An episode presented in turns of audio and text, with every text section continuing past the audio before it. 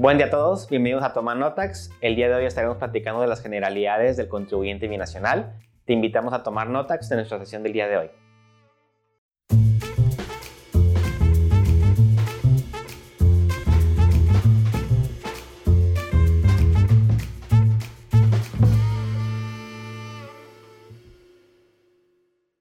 Buen día a todos, bienvenidos a Toma Notax, un espacio para ustedes para platicar de temas de carácter contable y fiscal. El día de hoy estaremos platicando las generalidades del contribuyente binacional, que realmente en la región donde nos encontramos es muy importante tener estas perspectivas, puesto que es muy común que existan personas que nacieron en Estados Unidos, que viven y han tenido toda su vida aquí en México, o personas mexicanas que deciden emigrar y tener su estatus migratorio legal en Estados Unidos y pues hay este, diferentes implicaciones en materia fiscal que hay que considerar. Vamos a platicar de las personas físicas como tal y más o menos cómo es que a grandes rasgos son las reglas fiscales de tributación en estos dos países, México, Estados Unidos.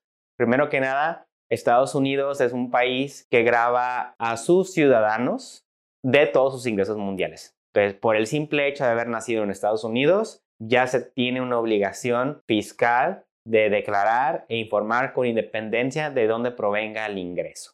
De la misma manera, también Estados Unidos graba el impuesto sobre la renta por la residencia. Entonces, aquí también, si, si no soy ciudadano americano, pero por alguna razón yo tengo una visa de residencia, una green card o me voy a, a trabajar una visa especial y ya estoy residiendo en Estados Unidos, por ser residente fiscal, en este caso, viendo las reglas, ya tendría la obligación de tributar también en Estados Unidos. En cambio, México graba sus ingresos a los residentes mexicanos, que sí, el Código Fiscal de la Federación nos da una definición de qué es lo que se va a considerar residente, mexicano para personas físicas y sabemos que existen las reglas de dónde se encuentra la casa de habitación, dónde se encuentra el centro de intereses vitales, pero de las generalidades, pues sería hablar de residencia y hablar de ciudadanía para Estados Unidos y también la residencia. Entonces, nada más lo, quiero generalizar muy a grandes rasgos sin entrar a muchos detalles porque puede haber muchas particularidades, pero de qué es la situación que ocurre en esta región binacional. Sabemos que es común que hay personas que nacen en Estados Unidos y que toda su vida la han tenido en México, desde los estudios, sus trabajos, etc. Y entonces aquí es donde ya empieza a haber diferenciación, porque hay, es una persona que al estar laborando en México tiene sus eh, aspectos y obligaciones tributarias en, México, pero también por, por, haber nacido en Estados Unidos y ser ciudadano americano, pues ya tendría que también estar tributando en Estados Unidos. Y también es común que hay personas que consiguen una visa de trabajo o una eh, visa de residencia que se van a vivir a Estados Unidos, pero sus ingresos provienen de México en algunas ocasiones y entonces también es hay que estar evaluando los efectos fiscales de esto, de estar declarando en Estados Unidos ese ingreso que se recibe en México, pero ver también las reglas de acreditamiento. Primero que nada, para la persona física quisiera diferenciar lo que es la obligación fiscal del impuesto de la renta. En México pagamos el impuesto de la renta como personas físicas a una tasa que, que va progresiva según el nivel de ingresos que percibamos, que va del 0 al 35%. En, cambio, en Estados Unidos también se maneja una tasa progresiva para las personas físicas, pero esta va de 0 al 37%. Entonces, a nivel federal traemos una tasa de impuesto de la renta muy similar. La máxima es 37 en Estados Unidos, la máxima en México es el 35%. Sin embargo, hay algo muy importante a contemplar. Estados Unidos o los estados de Estados Unidos también graban el impuesto de la renta. Es decir, que por los ingresos que se perciban dentro de dichos estados o con las reglas en esos estados, porque algunos graban los ingresos mundiales por el simple hecho de ser residente en dicho estado, pues también tendrás la obligación de pagar un impuesto de la renta al estado. Aquí, si lo pongo en contexto con la parte de la frontera México-Estados Unidos, podemos hablar de California, que California tiene un impuesto de la renta a sus residentes de hasta el 13.3%, pero también podemos irnos a Arizona, que en este caso la tasa del impuesto de la renta es muchísimo menor que California y es alrededor del 8%. Está Texas, que Texas no tiene un impuesto de la renta estatal para sus residentes. un estado también común para el, el, mexicano es Florida, que en este caso Florida tampoco tiene un impuesto total para los residentes. Entonces aquí habría que ver si por alguna razón alguna persona mexicana se hizo residente de Estados Unidos, en dónde está residiendo para también ver la obligación fiscal que pudiera tener en el estado que corresponda. Entonces ya tenemos ahí una primera diferenciación, que en México sí se paga un impuesto de la renta federal, pero ninguna de las entidades federativas cobra un impuesto de la renta como tal.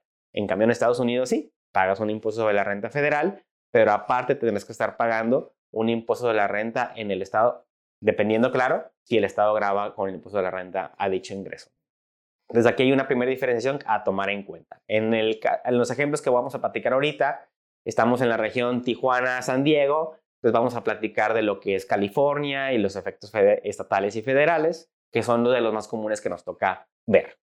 Un punto importante también es que pues, en ambos lados se, van a grabar los ingresos mundiales según la residencia o la ciudadanía. Entonces, en el caso número uno, que vamos a ponerlo como ejemplo, que es un mexicano, que se vuelve residente de Estados Unidos. Entonces, en este caso, al ser residente de Estados Unidos por una green card o tarjeta verde o por una visa de trabajo especial, entonces ya va a empezar a trabajar en Estados Unidos, recibe ingresos en Estados Unidos y ya no va a tener ningún tipo de ingreso en México. Es muy importante que se presente un aviso de cambio de residencia fiscal para que le avisen al SAT que ya no vas a ser un contribuyente en México porque cambias tu residencia y te vas a Estados Unidos. Entonces ya con eso el SAT suspende tus actividades o tus obligaciones fiscales y tú ya empiezas a tributar en Estados Unidos.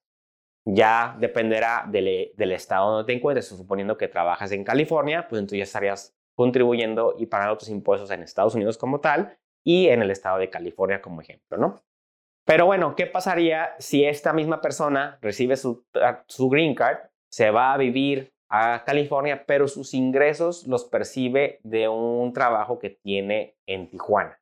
Pues aquí el ingreso mexicano paga impuestos en México, pero también por ser un residente en Estados Unidos y en California, esos ingresos tendrían que estarse declarando en Estados Unidos, porque pues graban los ingresos mundiales. Sin embargo, pues cabe comentar que hay un tratado para evitar la doble tributación entre México y Estados Unidos y regularmente, pues tanto las reglas mexicanas como las reglas de Estados Unidos sí permiten el acreditamiento de cualquier impuesto que se pague en el extranjero. Entonces, el impuesto que se llegase a pagar en México, en este ejemplo, podrías acreditártelo contra el impuesto que generes en Estados Unidos a nivel federal, no a nivel estatal. Entonces, a nivel eh, federal, si tú pagaste el 35% en México y en Estados Unidos por la tasa progresiva llegas a, a tener un 30% de impuesto, por ejemplo, entonces acreditas todo el impuesto mexicano pagando nada extra al fisco americano. Sin embargo, ese diferencial de 5%, claro, Estados Unidos no te lo va a devolver porque es un impuesto que pagaste en el extranjero, ¿no? Pero que sí sepan que hay reglas de acreditamiento. A lo mejor en el estado de California, pues se declara el ingreso y se va a pagar el impuesto que corresponde en California sin, sin algún acreditamiento alguno. Caso número 3, puede ser un ciudadano americano que también es hijo de padres mexicanos, que tiene, vamos a decir, la doble nacionalidad, es mexicano porque tiene padres mexicanos y se considera mexicano y no se puede renunciar a esa ciudadanía mexicana, pero pues eres también ciudadano americano. Aquí tendrías que ver dónde vives, dónde eres residente y de ahí también tus fuentes de ingresos. Si, si soy el ciudadano americano que ha tenido toda su vida aquí en México y trabaja en México, ah, bueno, pues entonces volvemos al ejemplo anterior pagarías el impuesto en México, también lo tendrías que declarar en Estados Unidos y haciendo las reglas de acreditamiento. Y pues si eres el ciudadano americano que se viene a vivir a México y por alguna razón tiene ingresos del extranjero, pues entonces o de Estados Unidos, esos ingresos se deben declarar aquí, en México, como tal.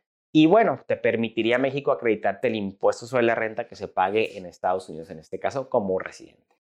Y por último, pues sí, también puede ser un mexicano, residente mexicano, que por alguna razón tiene algún ingreso que proviene de Estados Unidos, también se tiene que declarar en México y acreditarte cualquier impuesto que hayas pagado en Estados Unidos. son a, lo mejor algunas de las diferentes vertientes que podemos tener, pero aquí es explicar esa generalidad y que conozcan y sepan que sí existen los, los posibles acreditamientos de impuestos para evitar estar pagando doble, ¿no? Sin embargo, pues empieza a haber, según las reglas fiscales, posibles diferenciaciones. Ahorita hablamos del ingreso en general, pero sabemos que puede haber diferentes tipos de ingresos. Puede haber que recibas sueldos, puede que recibas rentas, puede que recibas dividendos, intereses, etcétera. Entonces, ya dependiendo del tipo de ingreso, también puede haber particularidades en especial. Ahora bien, sin entrar tanto detalle, pues derivado de esto, pues es la generalidad, también hay una serie de obligaciones formales e informativas que hay que estar cumpliendo. Como ejemplo, en México, pues presentaría mi declaración como residente mexicano, presento mi declaración anual, informo mis ingresos de donde provengan. Pero si por alguna razón yo recibiera o tuviera una participación en accionaria en una empresa en el extranjero o en Estados Unidos, que ésta se considere, le llaman transparente para efectos fiscales, que es una empresa transparente, es una entidad jurídica como tal, es una empresa que se forma. Sin embargo, para efectos fiscales, la empresa per se no paga un impuesto como corporativa o, o como empresa, sino que esa utilidad que genera la empresa se la manda a los socios virtualmente, aunque no haya una distribución física del dinero, y el socio o los socios son los que declaran esa utilidad y pagan el impuesto como personas físicas, no lo paga la persona moral o la entidad. Entonces, por eso se les llama transparentes, porque a pesar de que sí se opera a través de una empresa, el impuesto lo termina pagando él o los socios. Entonces, en este caso, si, un residente mexicano tiene participación en una entidad transparente para efectos fiscales, en este caso Estados Unidos, si está obligado a informar esa utilidad aquí en México y pagar el impuesto correspondiente y te permiten acreditar cualquier impuesto que hayas pagado en Estados Unidos. También, si, si fuera ese el caso, tendrías que presentar una declaración informativa, precisamente de que participas en esa entidad transparente, cuál es el nombre de la entidad, datos generales, la utilidad generada, etc. Hasta aquí creo que es lo más que llegaríamos a tener declaración informativa en México.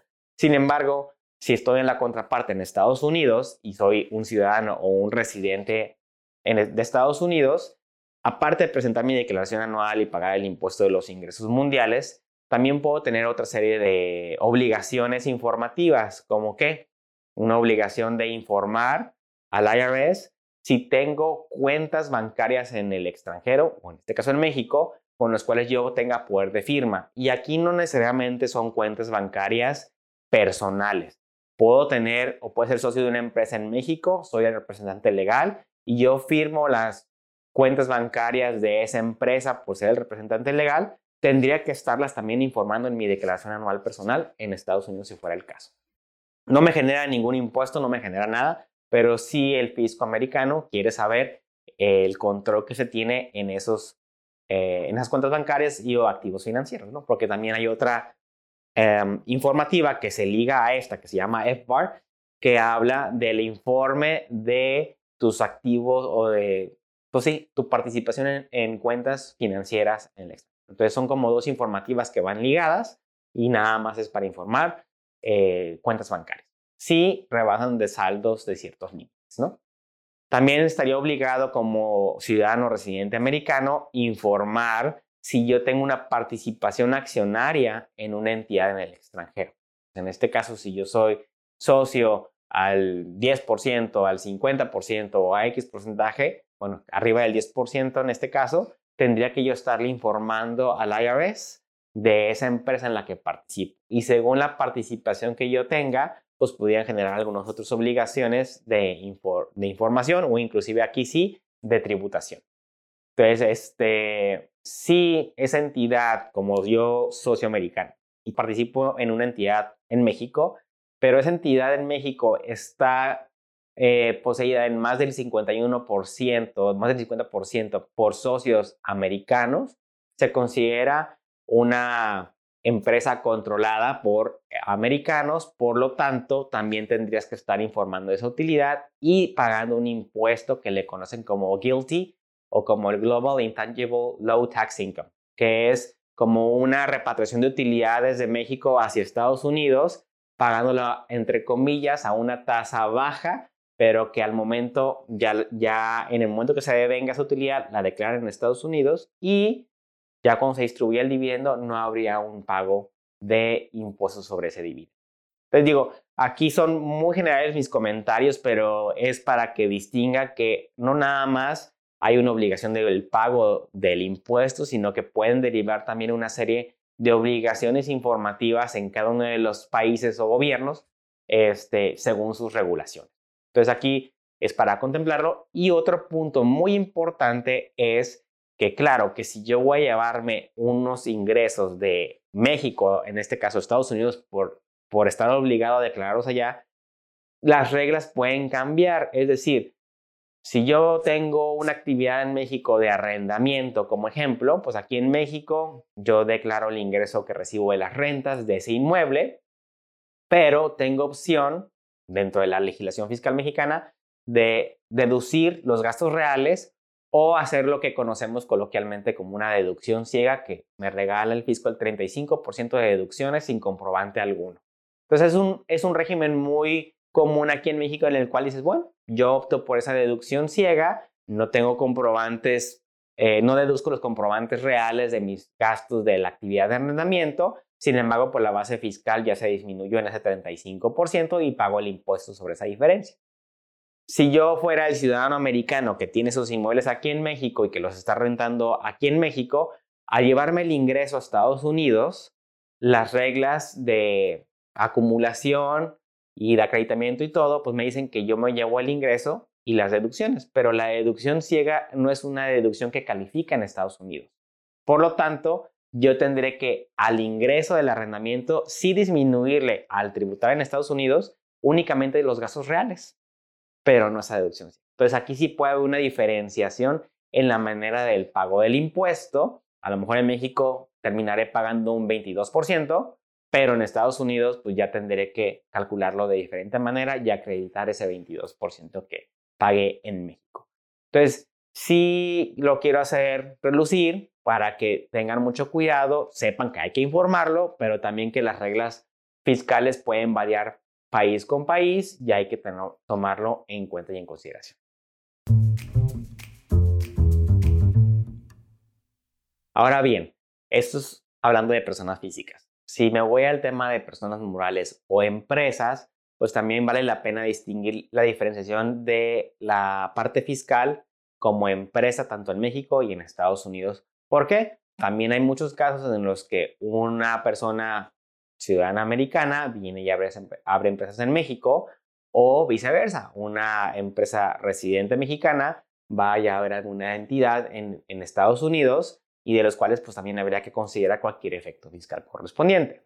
Entonces, primero que nada, una persona moral o una corporación, que es el equivalente aquí a una sociedad anónima, que es, una entidad mercantil, pues bueno, más bien en México, eh, las personas morales tributan regla general, seas una SA, una SRL, una SAPI, una sociedad civil, todas tributamos de la misma manera, que es el 30% de la utilidad, es lo que debes de enterarle al fisco.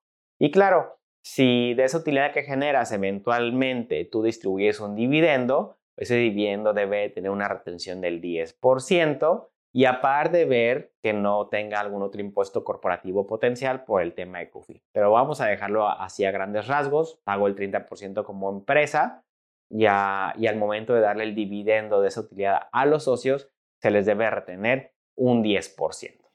Y ahora bien, en Estados Unidos un símil a eso que sea la corporación tiene una tasa corporativa del 21%, que aquí sí es más baja que, el 30% de México.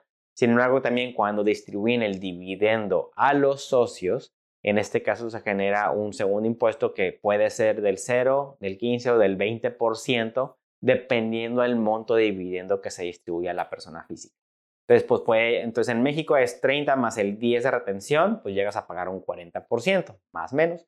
Y en Estados Unidos ahorita tienes el 21% corporativo y si distribuyeras dividendos de montos elevados que lleguen a tasarse al 20%, pues entonces ya tendrías un 41% también de impuesto, vamos a poner decir, corporativo en total, ¿no? Entonces son, son tasas muy similares, pero sí puede haber variaciones por el monto de dividendos en Estados Unidos, etcétera, ¿no? que actualmente se está discutiendo si la tasa corporativa de una empresa en Estados Unidos se eleva a un 28%. Está en discusión, ahorita es 21%, ya habría que estar atentos para si para el siguiente año se aprueba algún tipo de aumento en esa tasa corporativa. Sin embargo, también hay otro tipo de entidades en Estados Unidos, que es lo que conocemos como una S Corp, que es una corporación pequeña, o sea, S de Small Corporation, y esa corporación pequeña puede tributar como una entidad transparente para efectos fiscales, que lo hablaba hace rato.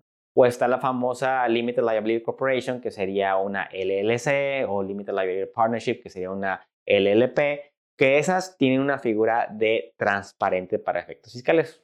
Recapitulando otra vez, que es transparente, pues es que la, la, utilidad que se genere en la empresa no paga el impuesto a la empresa, sino que se distribuye a los socios en su proporción accionaria y los socios en lo individual pagarán el impuesto al fisco. Entonces, en este caso, para las LLCs, LPs y S, Corporations, pues esa utilidad la debe de informar el socio y pues se les va a aplicar las reglas que ya platicamos hace ratito para las personas físicas. Lo sumarán, verán en qué rango de la tabla de impuestos se encuentran y pagarán el impuesto correspondiente.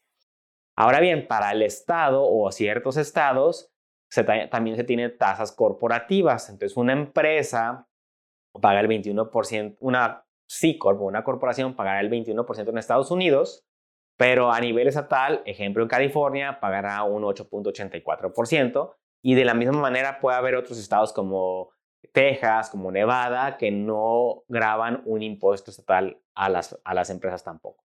Entonces habría que ver en qué estado se abrió la empresa o en qué estado está operando la empresa para determinar el impuesto potencial que pudiera tener a nivel estatal. Y en el caso de las entidades transparentes, como al final de cuentas sus socios son los que están pagando el impuesto, habría que ver también pues, ese ingreso que de qué estado proviene para pagarle el impuesto correspondiente al estado que corresponda por el ingreso que se generó en dicho estado. ¿no? Y algunos estados como California, independientemente de que generes una utilidad o no, pagan un impuesto mínimo, lo que le llaman aquí el impuesto de franquicia. Entonces, si eres una persona y no una persona moral, una entidad y no generaste cierto nivel de ingresos o de utilidad, pagarás 800 dólares en California o si ya rebasas de cierto nivel de ingresos, a lo mejor ya no pagas esa franquicia de 800, sino de 2.500 dólares. Entonces ya va a hablar y habría que ver las reglas particulares, particulares de cada uno de los estados en Estados Unidos, según donde esté esta entidad. Entonces ya también a grandes rasgos podemos empezar a distinguir esas diferencias de tasas contributivas, aunque si nos vamos a nivel federal, pues ya vimos que pudieran tener cierta similitud en costo fiscal. También las personas morales tienen obligaciones informativas. Y si una persona moral de Estados Unidos es socia de una persona moral de México, también está obligada a informarle al fisco de Estados Unidos esa empresa donde participa en México y qué porcentaje de participación tiene y hasta dependiendo del caso, podría estar informando la parte de los estados financieros de la empresa mexicana en su declaración informativa de Estados Unidos. Y de la misma manera, si esa entidad mexicana se considera una CFC o una entidad controlada por socios americanos, entonces también será sujeta al famoso guilty tax que tendrán que estarlo pagando como corporación. No nos vamos a meter en, en, detalle la determinación de ese impuesto guilty. Tiene muchas particularidades y también opciones de acreditamiento del impuesto mexicano en Estados Unidos en ciertos casos creo que amerita toda una sesión particular para eso. Pero ahorita es para poder distinguir esas generalidades en las tributaciones en México y en Estados Unidos y qué pasa cuando tengo esta particularidad de tener socios de, países distintos o de, un país o del otro en una entidad del otro país. Ahora bien, en una entidad trans, ¿qué pasa si en una entidad transparente el socio es mexicano y no es estadounidense? En este caso particular, para prever que precisamente como en una entidad transparente quien declara es el socio, entonces Estados Unidos dice, bueno, pero si ese socio es extranjero, para evitar de que pues no me informe o no me declare los impuestos que correspondan a esa entidad transparente porque pues no es residente como tal, entonces yo le pongo una retención del 37%, que sería la tasa máxima como persona física. Pues, eh, si, un mexicano es socio de una LLC en Estados Unidos, de la utilidad que se genere, en este caso particular, se le va a retener un 37%. ¿Qué debe hacer esa persona mexicana? Ir a Estados Unidos, declarar ese ingreso y solicitar la devolución del impuesto retenido. ¿Qué debe hacer aparte en México? Pues declarar lo que se obtuvo de utilidad en Estados Unidos de esa LLC y acreditarse el impuesto que se pague en Estados Unidos por ese ingreso de la LLC. Entonces aquí ya empiezan a haber ciertas, mm, no complejidades, pero pues sí ya se, pones más ingredientes dentro de tu análisis y consideraciones fiscales. Entonces vale la pena tener presente eso porque a veces creo que es común que ciertas personas, profesionales, abogados en migración, etcétera, o uno como interés dice, bueno, yo mejor me voy a abrir una empresa a Estados Unidos como mexicano porque quiero tener una oportunidad o algo por el estilo. No haces un análisis debido del tipo de entidad que se va a abrir y puedes tener un menoscabo en la parte financiera. No estamos diciendo que se esté haciendo algo malo, simplemente a lo mejor para los fines que uno quería la entidad, pues no cumple el fin particular, eh, particular porque a lo mejor ese 37% de retención en una entidad transparente te quita flujo para la operación que lo querías destinar. Entonces te convenía a lo mejor más una corporación y pagar un, impuesto corporativo del 21 porque vas a estar reinvirtiendo esas utilidades en un negocio que hagas. Entonces ya va a depender fines, va a depender propósitos, eh, temas futuros, patrimonio, etcétera, ¿no? De temas de residencia. Pero bueno, entonces eso sería la distinción entre ambas empresas. Y ahorita pues entraríamos a, una, a un último segmento de conclusiones o recomendaciones a contemplar cuando se tenga esa situación de doble residencia, doble ciudadanía o de estar, aunque sea ciudadano mexicano o americano, pues que tengas empresas o ingresos del otro país. Y ahora bien, como conclusión, pues, realmente primero que nada tendríamos que poner en contexto el tema de la residencia y o ciudadanía o, cualquier, o de dónde proviene el ingreso. Entonces, primero, soy residente de algún país. Si yo nací en México, vivo en México. Perfecto, entonces se considera que eres residente fiscal mexicano. ¿De dónde proviene tu ingreso a Estados Unidos? Pues ya verás entonces la acumulación en México y el acreditamiento del impuesto que hayas pagado en Estados Unidos. No, soy ciudadano americano que tiene ingresos que provienen de México por alguna razón, entonces habría que declararlo en Estados Unidos por ser ingresos mundiales y acreditar el impuesto que hayas pagado en México según corresponda. Y en el caso de la doble, de la doble ciudadanía, que es común aquí en región frontera, pues entonces aquí sí, es donde estás residiendo, donde estás viviendo y de dónde provienen tus ingresos para entonces estar declarando adecuadamente. Es común que una persona ciudadana pues, americana, pero también de padres mexicanos que se considera ciudadano mexicano, tiene sus ingresos de México y vive en Estados Unidos, pero se declaran como residentes mexicanos que aquí pues podrían tener o deberían de, de, presentar un aviso de cambio de residencia fiscal y tratar sus ingresos como extranjeros para cuando se lo lleven allá pues también acreditarlo. En ambos casos se puede acreditar el impuesto mexicano en Estados Unidos, sin embargo creo que habría que analizar las particularidades y diferentes tratamientos fiscales que hay como residente tal mexicano o como un residente en el extranjero. Entonces, primero que nada es identificar esos factores, de dónde provienen mis ingresos y ya empezar a evaluar temas de diferentes tasas, impositivas, de acreditamientos de los impuestos pagados en los otros países para evitar estar pagando un doble impuesto si soy una persona que está pensando o una persona mexicana que está pensando en, interactuar en Estados Unidos a través de una empresa este, o tener un ingreso directamente como persona física allá, pues evaluar precisamente eso, las tasas de, diferenciales, el tema del Estado, si me voy a volver algún residente de alguno de ellos, etcétera, ¿no? Pero sí contemplar todos estos aspectos de declaraciones informativas, tanto en Estados Unidos como en México, para cumplir con todo, porque algo muy común que se da en las leyes fiscales es la ignorancia no te perdona en, el tema de sanciones y multas. Entonces, si tú estás obligado ahí y lo desconocías por alguna razón, eso no te exime de cualquier multa o sanción que puedas tener con el fisco de Estados Unidos o con el fisco de México.